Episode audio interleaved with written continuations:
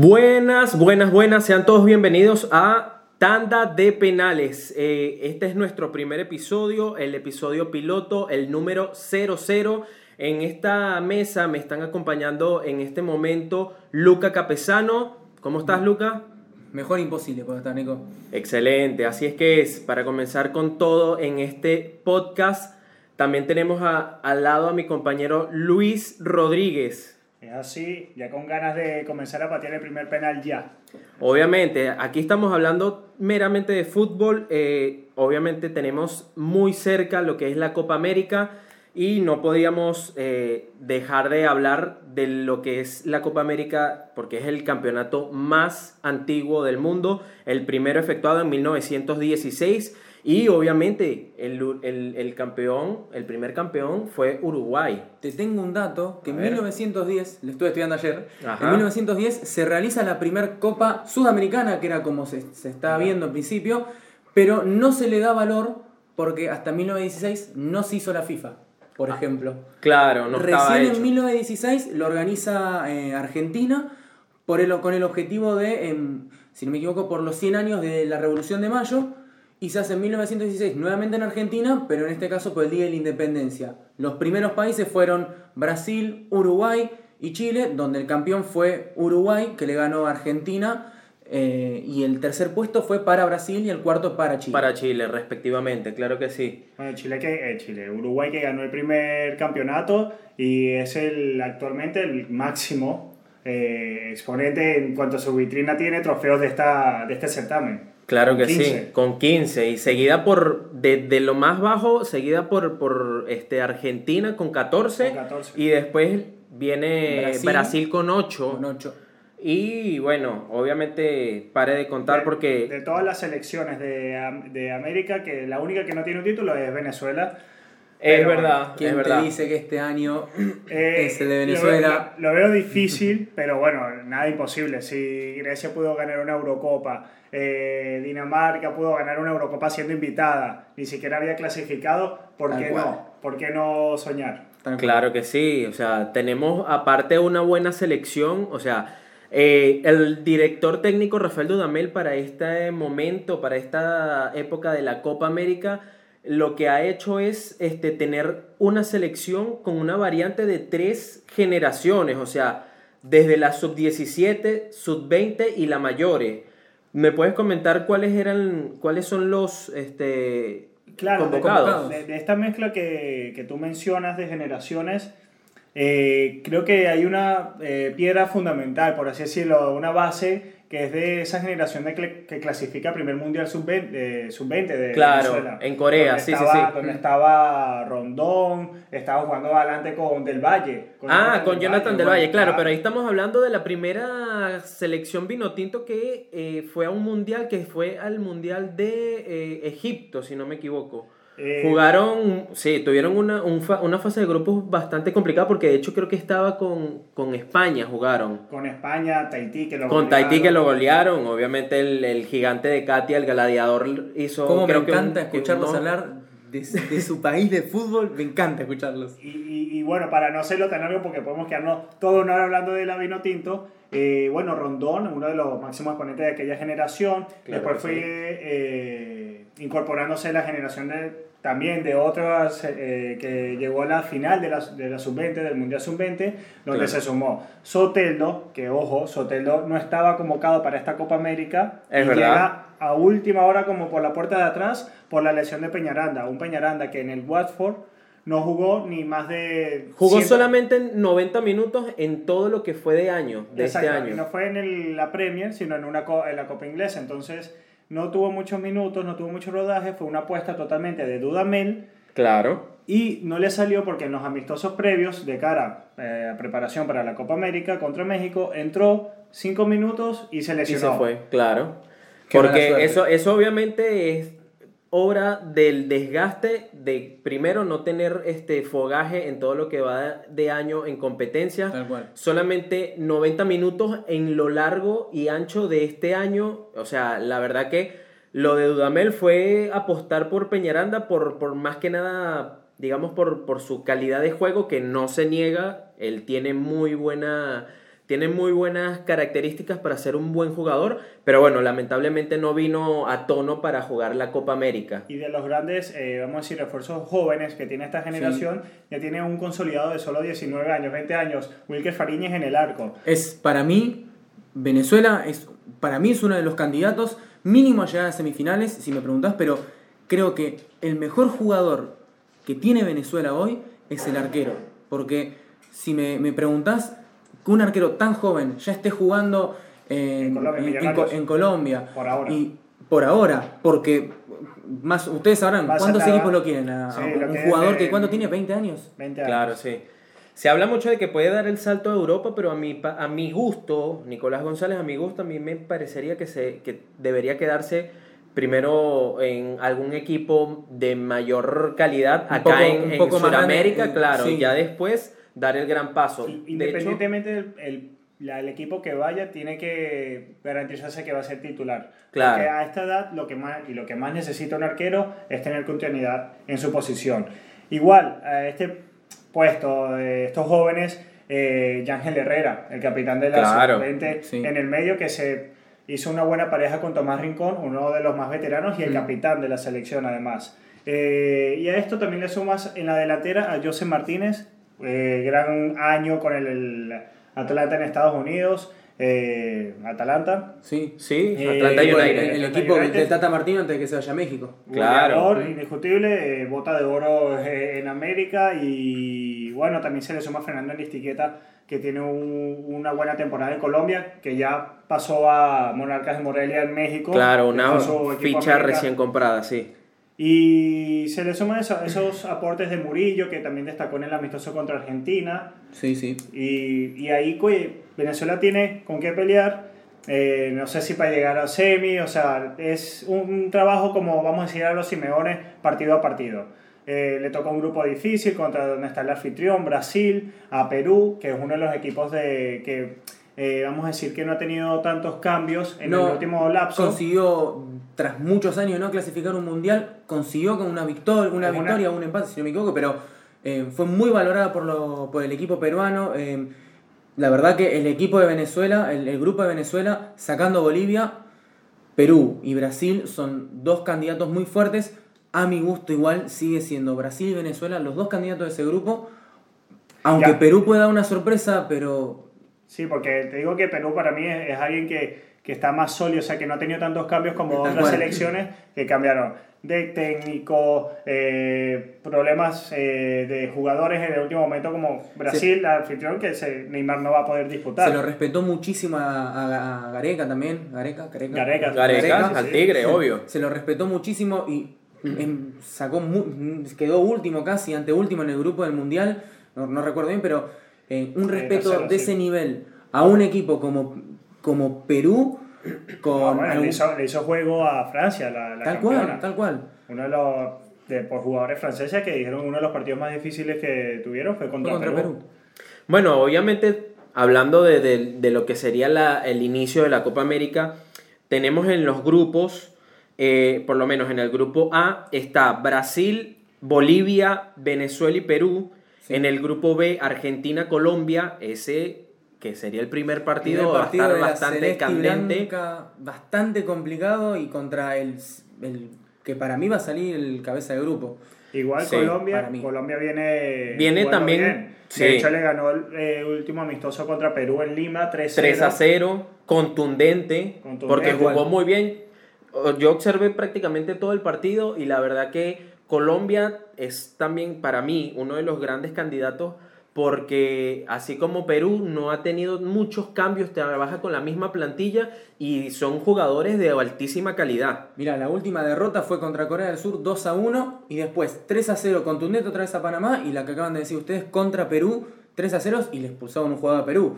Y debutar contra la selección argentina que viene de un recambio, el técnico de Leonel Scaloni.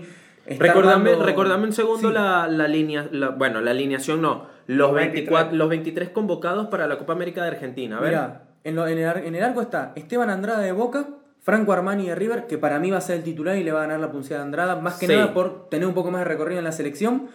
Y la Agustín Marchesín de América de México, que es buen arquero, pero me sorprende que habiendo convocado seguido a Rulli no lo haya llegado esta vez.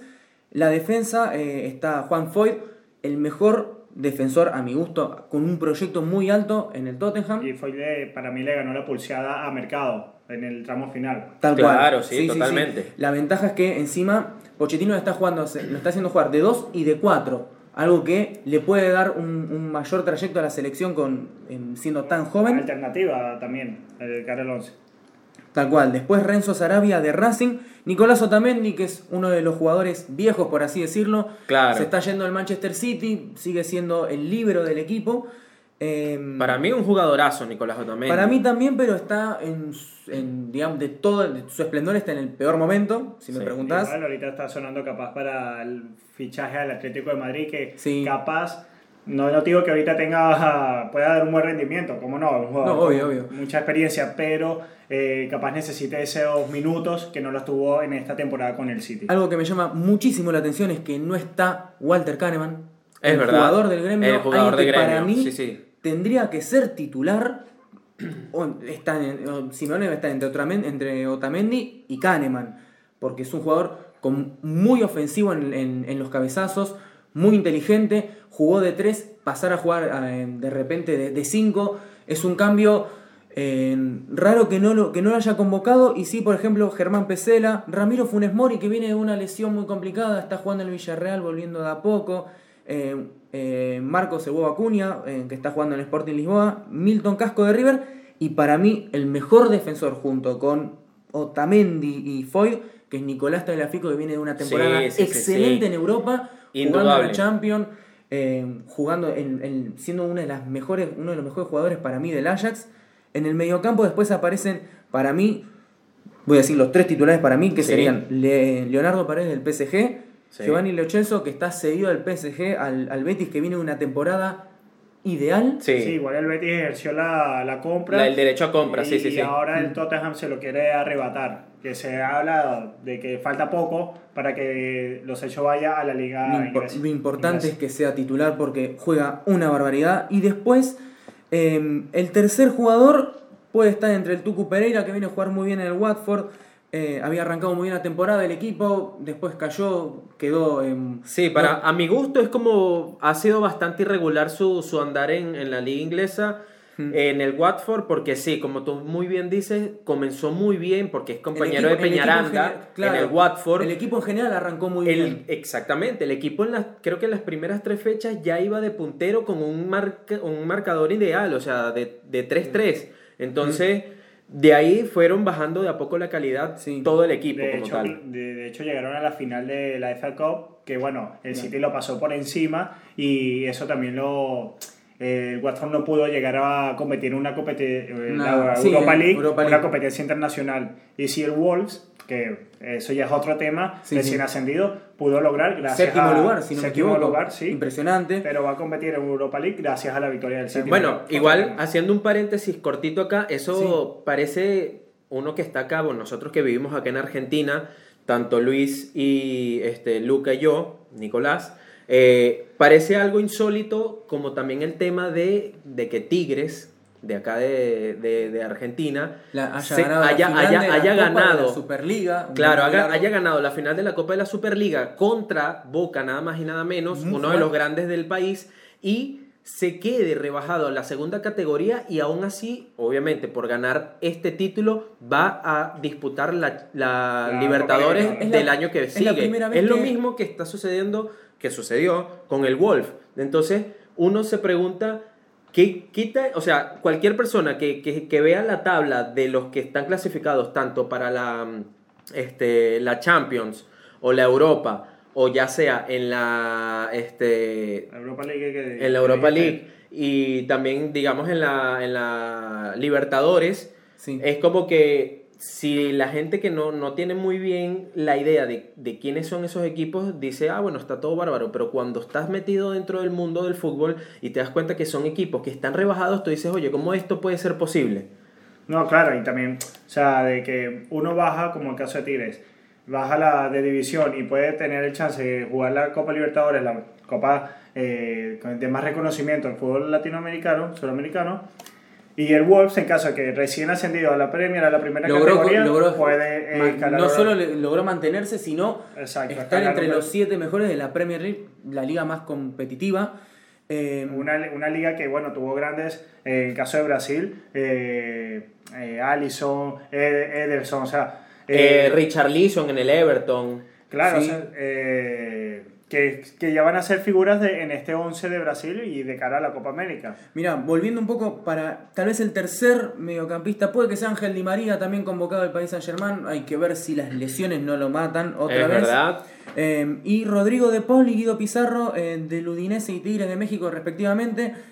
El tercer mediocampista es lo que falta para mí, aunque puede que estén los delanteros, que son Paulo Dybala de la Juventus, posiblemente también des- eh, deseado por el Cholo Simeone en el Atlético de Madrid, Sí. Matías Suárez, uno de los jóvenes eh, de River Plate, Lautaro Martínez, uno de los mejores jugadores del Inter para mí, le- con todos los problemas que hubo con Icardi, Lautaro Martínez es titular, Sí, el Torito. El Y luego- Torito Lautaro. los dos más viejos que para mí el que mejor está jugando de los delanteros, que es el Sergio Kun Agüero, que viene de una temporada impresionante, un jugador que yo no quería sí, y la verdad me conquistó, y Lionel Messi que eh, aunque venga con altas y bajas, es en- para mí, voy a, acá va a haber una pelea con Luis, pero el mejor jugador del mundo ahora, junto con tal vez Cristiano Ronaldo, para mí los dos mejores jugadores del siglo XXI.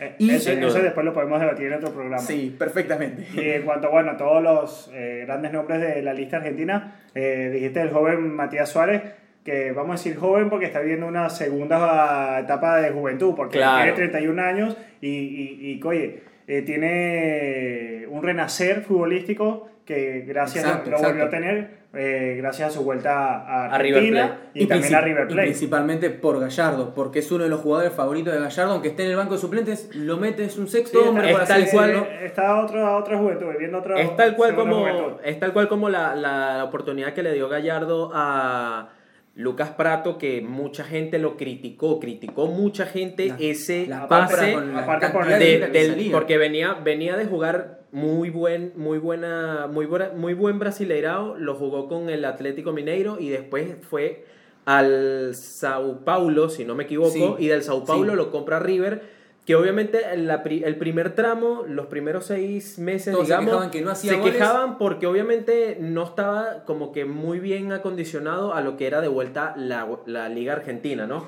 Mira, volviendo un poco también a la selección, como para cerrar eh, este tramo, el último amistoso fue un 5 a 1 a Nicaragua, un partido que hasta los 37 minutos no pasó nada. Messi se iluminó, hizo un gol, rebote de Agüero, otro gol de Messi, dos goles después de Lautaro Martínez en el segundo tiempo y el, para cerrar el Tucu Pereira un gol. Le dieron un penal después a Juan Barrera y la formación fue eh, Franco Armani, titular para mí, eh, Foy, titular para mí, Otamendi, Acuña en vez de Tagliafico, para mí Tagliafico le gana la pulsera a Acuña, aunque podrían jugar juntos, también Acuña un poco más adelantado, Sarabia por derecha, el mediocampo fue en Rodríguez, Paredes, Messi, Suárez y Lo Celso. Podría, eh, Paredes y Lo Celso tienen que ser titulares si me volvés a preguntar, y después Agüero que sigue estando entre los convocados. Pero, pero de ese 11 yo creo que en verdad ya está ahí el, yo creo que el 80%, para no decir el 90%, eh, del posible 11 que vaya a jugar contra Colombia este sábado. Sí, Eh, los únicos cambios que podría haber sería la presencia de Di María y la presencia obviamente de la que mencionaste, Tagliafico. Tagliafico en vez de Acuña, sí. Y por el lado de Colombia que viene con un nuevo entrenador como Carlos Queiroz, eh, portugués, raro ver un entrenador Europeo. Europeo. Eh, dirigiendo una selección sudamericana. Asistente de Ferguson durante mucho tiempo en el Manchester Sí, United. también tuvo un pasado por el, el Real Madrid- Madrid, Real Madrid. Portugal, que no tuvo mucha suerte eh, en estas etapas, pero ahorita eh, tuvo un, un buen desempeño con Irán, eh, hizo una buena Copa del Mundo, a pesar de que haya quedado en fase de grupos. eh, pero bueno, en fase de grupos tenía Portugal, España, grandes favoritas, pero Obviamente. estuvo peleando su, su chance de clasificar a octavos. De Irán hizo un buen desempeño también en la Copa Asia, que la Copa Asia nada más y nada menos la ganó Qatar, integrante otro del grupo de, de de Argentina. Argentina. Hablando un poco de Colombia, en cómo, cuál- ¿cuáles son los convocados de Colombia? Bueno, hablando de Colombia, que va a ser el primer equipo que se va a enfrentar a Argentina. En, de arqueros tenemos a David Ospina, que es titular, obviamente, indiscutible, ahora jugador del Napoli. De defensores tendremos por acá a Santiago Arias del Atlético de Madrid. Está Davinson Sánchez, que tuvo una temporada de lujo con el Tottenham. Tal cual. Obviamente también está el gigante Jerry Mina, que está actuando en el Everton.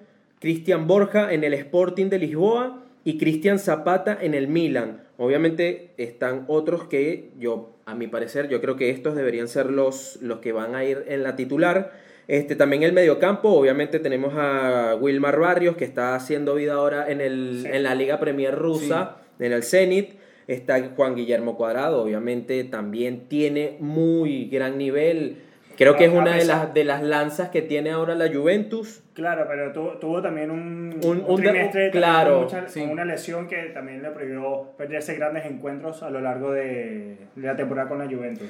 También está, estaríamos hablando de Matías, Mateus Uribe, de la América de, de México. Obviamente no podemos olvidarnos de James Rodríguez, eh, que hizo una temporada, digamos... Hace, unas hace dos años más o menos que no está teniendo tanto rodado en el, en el campo de juego.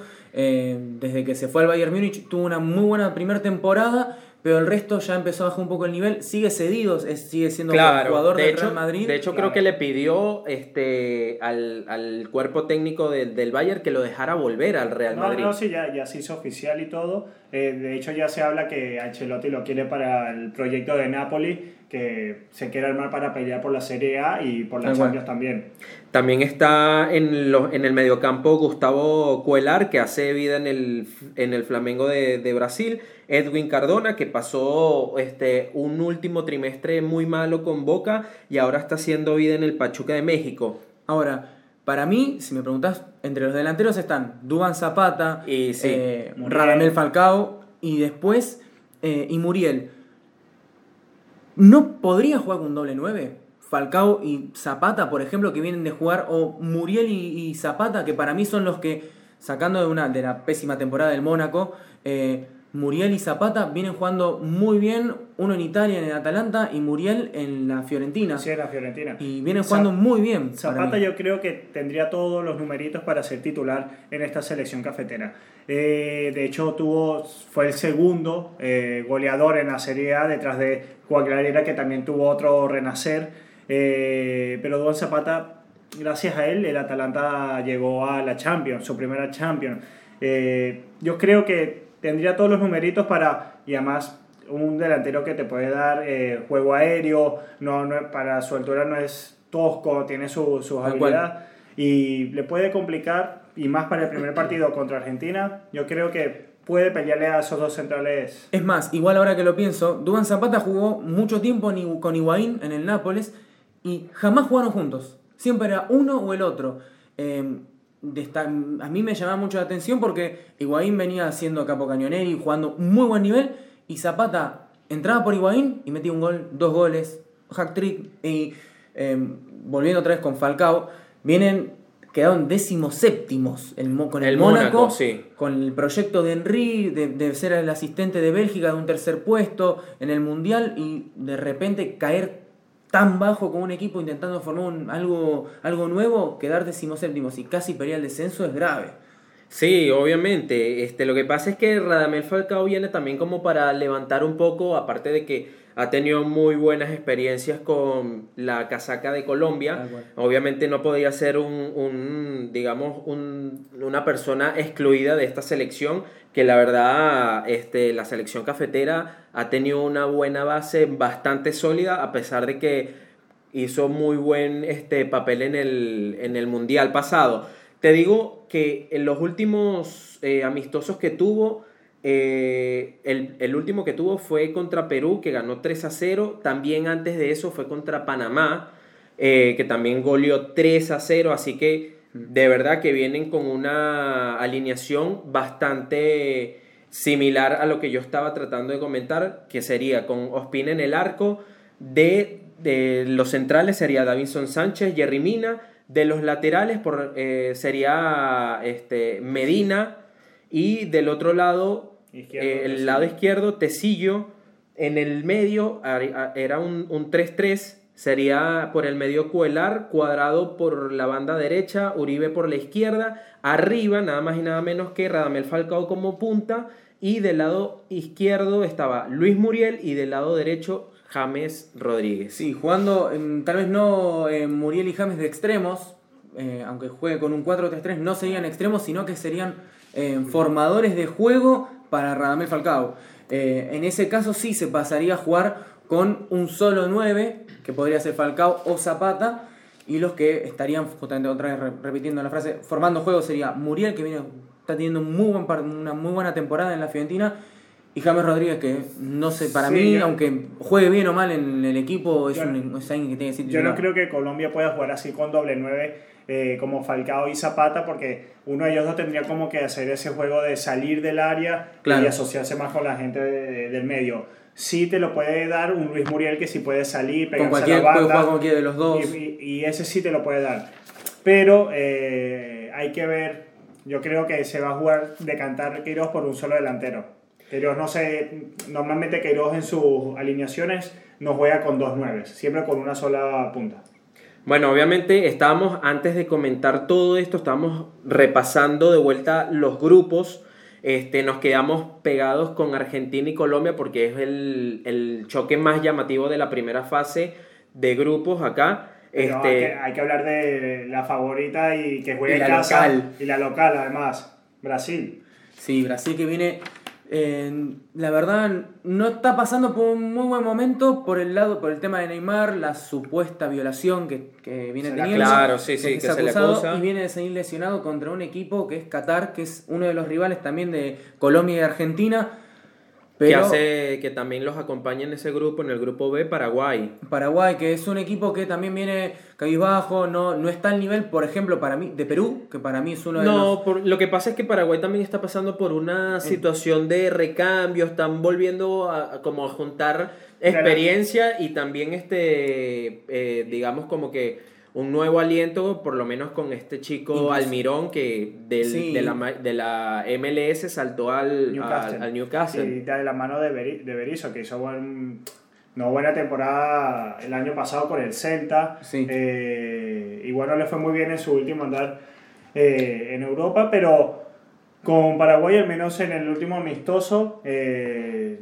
volvió a la senda del triunfo. Pero mm. igual, volvemos con Brasil. Brasil, nadie, no sé si se le está, eh, no se le está tomando en cuenta, pero yo creo que es una de las grandes favoritas, no solo porque juega local, sino porque mantuvo un grupo, a pesar de que no esté Neymar, con Tite, eh, hizo una generación joven y con experiencia, que se le mezcla la experiencia con en la defensa con Thiago Silva, o sea, líder, Dani Alves, son grandes. Claro, a mucha gente Disculpa que te interrumpa. a mucha gente le, le, llama la atención que después de tanto tiempo, de hecho que ni siquiera pudo este, disputar el Mundial, la vuelta a la selección de Dani Alves. Y mm. aparte con la banda de capitán. todo esto se da que también no por participa por la lesión. Claro, obviamente fue porque se lesionó, mm. pero este, mucha gente se había preguntado el por qué. Y aparte le dieron la, la, la banda de capitán porque... Eh, ha habido dentro de la directiva de, Brasil, ha habido como que mucho malestar con el tema de, lo de Neymar. Y aparte, bueno, después surgió su lesión mm. y como que el único candidato que era, digamos,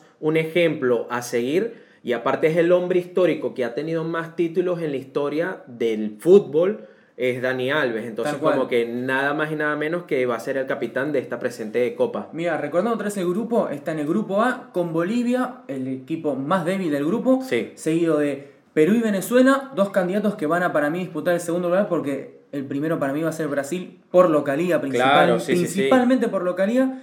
Y el último partido que tuvo fue contra Honduras, un 7 a 0 Dos goles de Gabriel Jesús, uno de Thiago Silva, de Felipe Coutinho, David Neres, Roberto Firmino y Richarlison. Un David Neres que también le puede dar ese eh, cambio. Ese, si, si tiene un partido trabado, puede entrar Neres y desequilibrar y asociarse con los delanteros, así como lo hizo en lo largo de la temporada con el Ajax, que bueno, llegó hasta semifinales en la Champions League. Mira, repasando la, los, candidatos, los candidatos, perdón, los, la lista de los convocados están en el arco Allison del Liverpool, viene a ganar la Champions, la Champions Ederson de ganar, eh, si no me equivoco, tres títulos con el City. Claro, sí, sí. Y para mí la sorpresa es Casio del Corinthians, en vez de eh, convocar a Marcelo Groe del, gremio, que terminó siendo comprado por un equipo de Qatar, tal vez es por eso. Los defensores, acá es cuando aparecen dos históricos que son Dani Alves, como lo habíamos dicho, del Paris Saint Germain, un jugador que ya está grande y para mí, eh, y por lo que representa, se le dio la cinta de capitán antes que Thiago Silva, también del Paris Saint Germain, junto con Marquinhos, que viene del mismo equipo. Eh, Fagner del Corinthians, Alexandro de la Juventus, Felipe Luis del Atlético de Madrid, que volvió a estar otra vez jugando un poco más en, Claro, el equipo. un poco más activo, sí. Tal cual.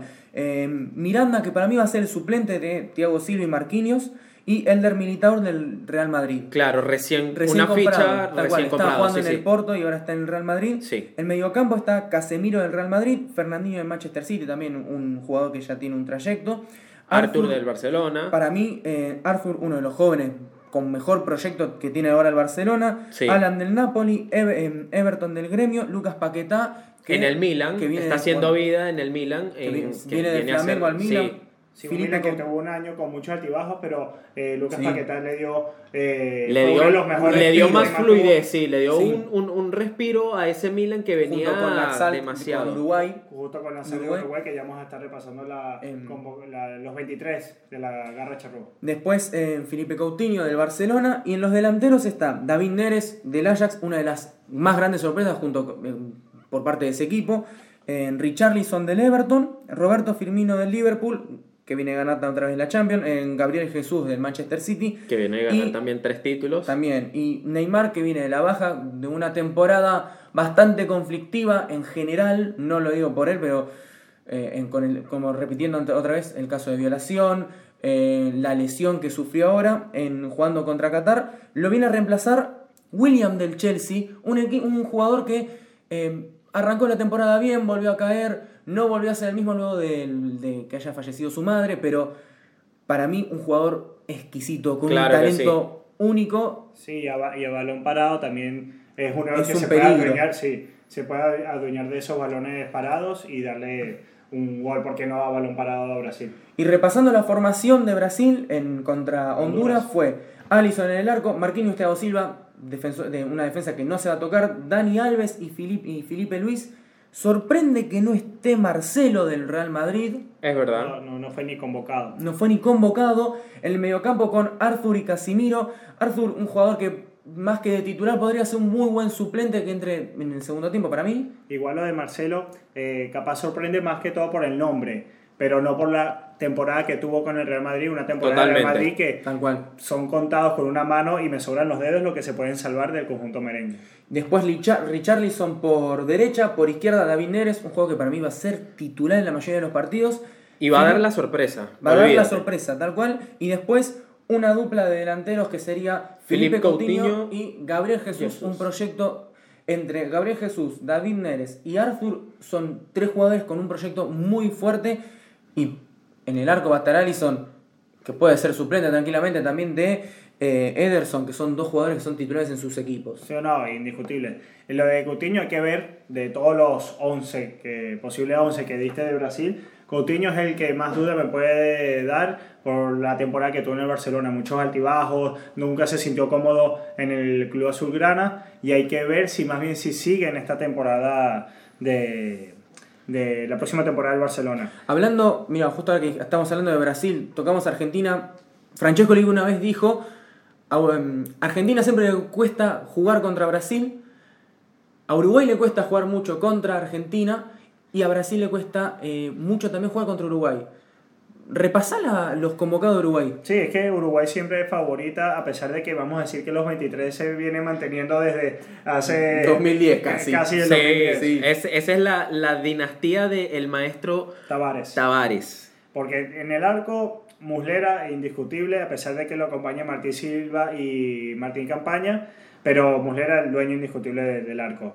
Eh, la defensa, casi que de memoria con Godini y Jiménez, dueño de los centrales, Cuates, en caso de que por doble, por amonestación, por acumulación de amarillas o una roja o una lesión que esperemos que no. Eh, Martín Cáceres, experimentado, alto rodaje con la selección y también en todas sus eh, temporadas en Europa. La Sal, buena temporada eh, con el Milan, que puede jugar de lateral izquierdo, dar ese ida y vuelta constante y que le puede dar eh, buena defensa Uruguay y también puede salir a la contra, ¿por qué no? Sarachi con el la gran temporada en el Leipzig de Alemania que llegó a clasificar para Champions el año que viene. En, los, en el mediocampo, Torreira. Torreira, indiscutible que se adueñó del mediocampo del hablado. Del mediocampo del Arsenal, sí, Del- sí. del Arsenal y Mm. de la selección eh, después de este Mundial de, en Rusia 2018. Eh, Acompañándolo Matías Vecino del Inter, que sí, bueno. Va y viene. Vecino Va y sí, viene, puede ser titular. Eh, Bentancur también lo puede acompañar. Que, Que está, teniendo, jugó está jugando muy bien en la Juventus. muchos minutos en la Juventus. Nathan. Nández también, yo creo que también sería indi- eh, Indiscutible, sí, sí, sí. sí. Esa garra. Esa garra demasiado que, que le ha dado tanta, digamos, de tanto que hablar en, dentro de lo que es la Liga Argentina con Boca Juniors. Eh, es creo que uno de los jugadores que mejor eh, expresa, por así decirlo, esa garra charrúa que caracteriza al jugador uruguayo. Es verdad. Eh, Federico Valverde también con, viendo capaz más minutos de lo que él mismo capaz podía pensar en el Real Madrid, Sí. pero capaz puede entrar en recambio por el caso de que eh, Uruguay necesita más eh, un dominio, eh, tener Sí, más tal el balón, con un Lodeiro, eh, amigo eh, de Suárez, que Suárez había puesto triste que no, Está- sí. que no fuera Se- convocado se- se Mundial. quebró. Se que no fuera convocado al Mundial, un Suárez que también va a estar acompañado arriba con Cavani, Estuani, gran temporada de Estuani de, del- en el Girona, a pesar de que descendió, pero Estuani eh, hizo varios goles importantes en la temporada, a pesar de que vuelvo a recalcar, descendieron, pero en la Copa del Rey también eliminaron a un Atlético de Madrid, por ejemplo. Claro. repasando los últimos tres partidos que tuvo Uruguay, fueron 3 a 0 contra Uzbe- Uzbekistán, con dos goles de Stuani justamente. Después, 4 a 0 contra Tailandia, con otro gol de... ¿eh?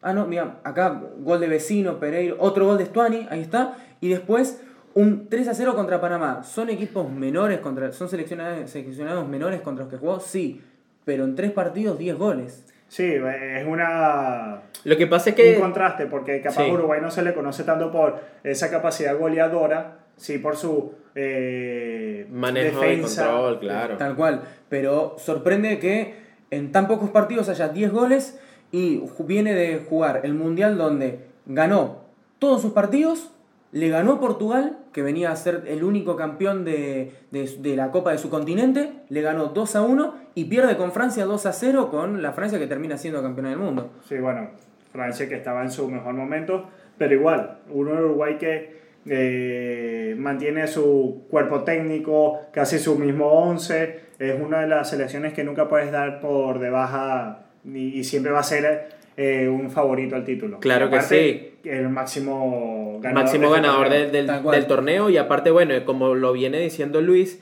este, es una directiva con el, el encabezado del el profesor Oscar Tavares. Washington Tavares que literalmente esto es básicamente una dinastía porque tienen bas- prácticamente desde el 2010 y es una base que si bien ha habido un cambio de, de nombres, sí, Forlán no está, siempre, claro, Álvaro obviamente. Pereira tampoco, pero, Pero se ha mantenido muy bien lo que es la esencia de juego de, de Uruguay, que obviamente no lo puedes dejar por fuera. Hay tres jugadores que siguen estando, que son Suárez, Cavani y Muslera, que son los tres jugadores más importantes.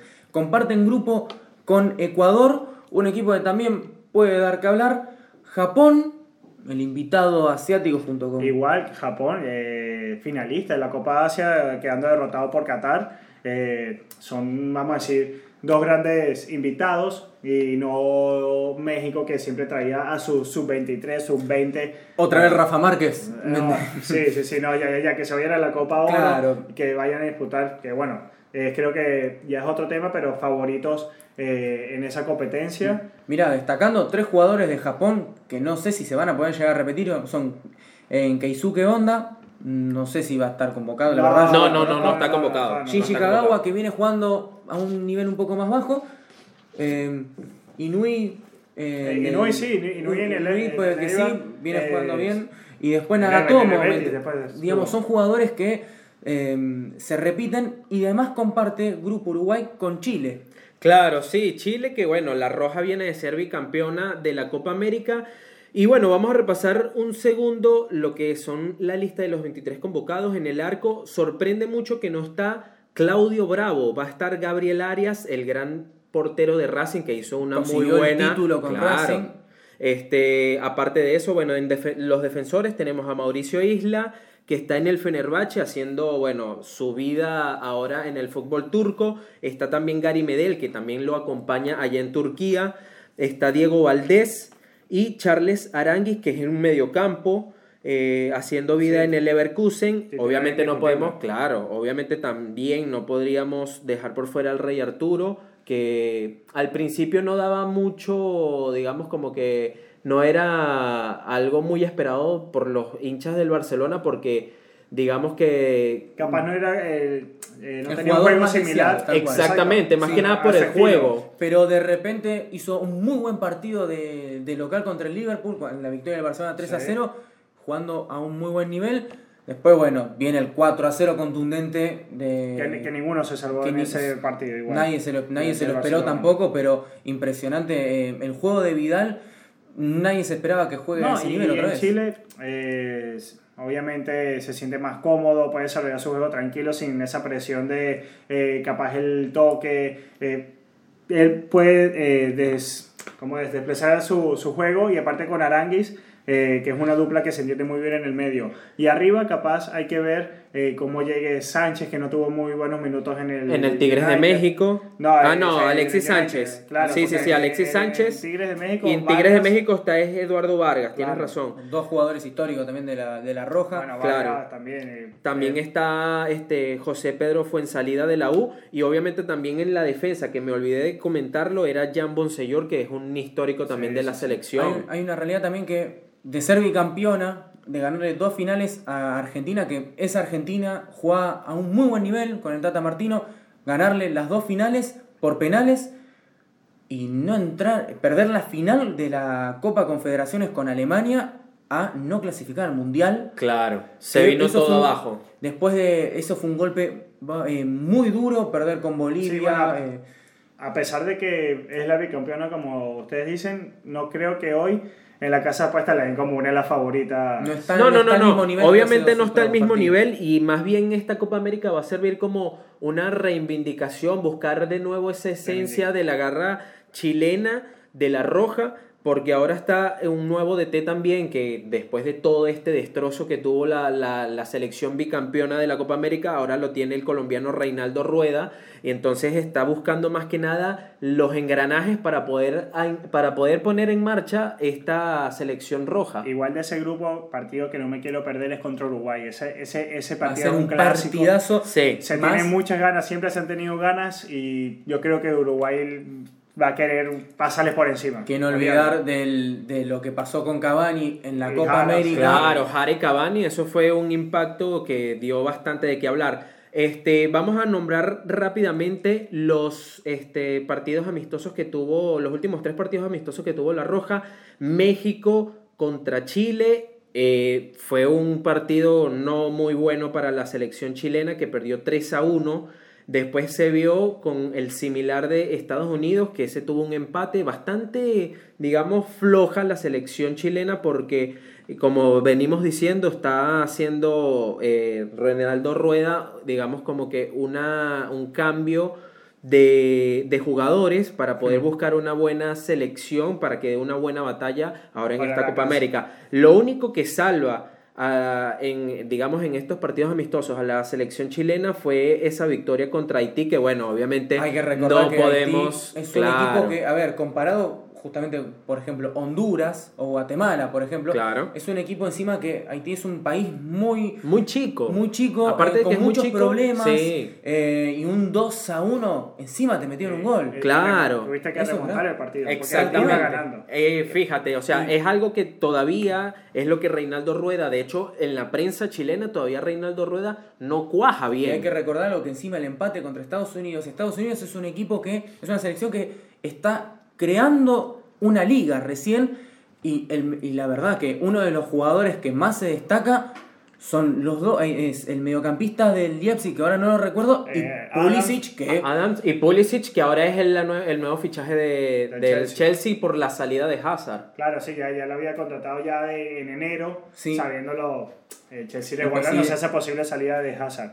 Eh, igual es eso, de la selección americana está también teniendo un nuevo recambio eh, y bueno, también jugó un amistoso contra Venezuela, una Venezuela que eh, fue su último partido de, de, preparación de cara a la Copa América y Venezuela pudo golear, primera vez que gana en suelo americano y contra esta selección 3-0, Rondón pudo marcar y se, se, convirtió en el máximo goleador en la historia de Venezuela con 24 tantos. O sea, Venezuela, a pesar de que no tuvo un... A ver, el camino preparatorio para esta Copa América está bien, comenzó ganando a la Argentina 3 a 1 allá en el, en el Wanda Metropolitano, en la casa del Atlético de Madrid, luego eh, empató contra Ecuador, un juego que estuvo eh, muy reñido, no eh, tampoco sin muchas ocasiones para ambos equipos y una Venezuela tampoco que tenía eh, a grandes jugadores porque, porque vino con mucho recambio no también. A grandes jugadores, sino muchos de los jugadores que participaron en ese encuentro no están hoy en la en los 23, en la lista de 23 para esta Copa América. Jugó Jan Hurtado, eh, Cádiz, que, tuvo que tuvo buena temporada en Portugal, pero no, fue, no le alcanzó para estar en la lista de 23. Y después ya se ya una vez conformada la lista 23 y contra México, que también México tuvo muy buen dominio de balón, muy buena triangulación con el Tata Martino, le, le, salió todo a México y también le ganó 3 a 1.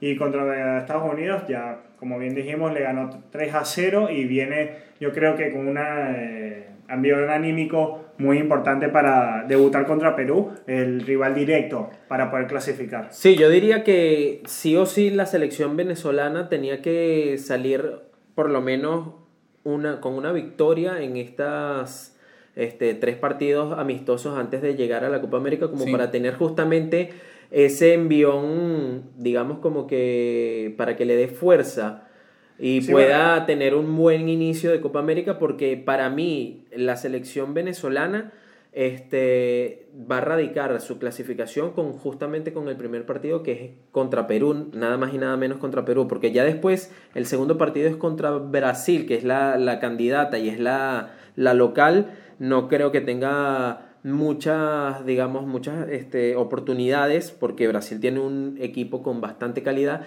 y ya después, si no logra tener este, una buena cantidad de puntos para enfrentar a Bolivia, que es el, equipo que tiene menos, digamos, calidad en lo que es este primer grupo, en el grupo A de la Copa América, ya es prácticamente nadar contra la corriente porque ya estaríamos sí, bueno, buscando y hay, hay que recordar que eh, una victoria ya no es que tienes pie y medio en octavos, pero hay que clasificar los dos primeros de cada grupo y los dos mejores terceros claro. de la Copa América. Igual yo sigo diciendo que Brasil clasifica primero y la cosa va a estar entre Perú y Venezuela, pero si me preguntás, es mucho mejor el proyecto de Venezuela que el de Perú y para mí va a quedarse en el segundo puesto y va a lograr clasificar. Capaz lo dice porque somos dos venezolanos aquí. En no, no, no. En lo, Quiere quedar bien acá. En lo absoluto, para mí, fuera de joda, bien argentino, Venezuela clasificas en segundo puesto y a diferencia de, de mi grupo que estamos con Colombia, Paraguay y Qatar, Esperemos clasificar segundo, mira lo que digo. Bueno, con esto, muchachos, espero que les haya gustado este, este primer episodio piloto. Creo que nos extendimos un montonazo. Si se quieren despedir, muchachos, de verdad agradecido de formar parte con ustedes. No, ya, ya con ganas de comenzar el siguiente programa y seguir hablando y debatiendo de la Copa América. Sí, sí, vamos a ir ya metiéndonos más en el terreno, debatir más. Ya dimos como que el preámbulo de cómo va a ir cada selección y ahorita yo, yo por en el próximo capítulo voy a decir que yo no quiero que gane Argentina. Uno de los que quiero que no gane Argentina a pesar de que vivo acá. Me lo esperaba, pero eh, la verdad que un, placer eh, hacer esto, algo nuevo, tal vez para mí, no sé para vos Luis, pero el, el que más rodado tiene es acá Nicolás, pero... Eh, dos, yo vengo de la radio, digamos, es algo interesante y la verdad es muy feliz de hacerlo con ustedes. aguanta Argentina. Con eso nos despedimos desde Buenos Aires. Este, espero que les haya gustado. Hasta la próxima.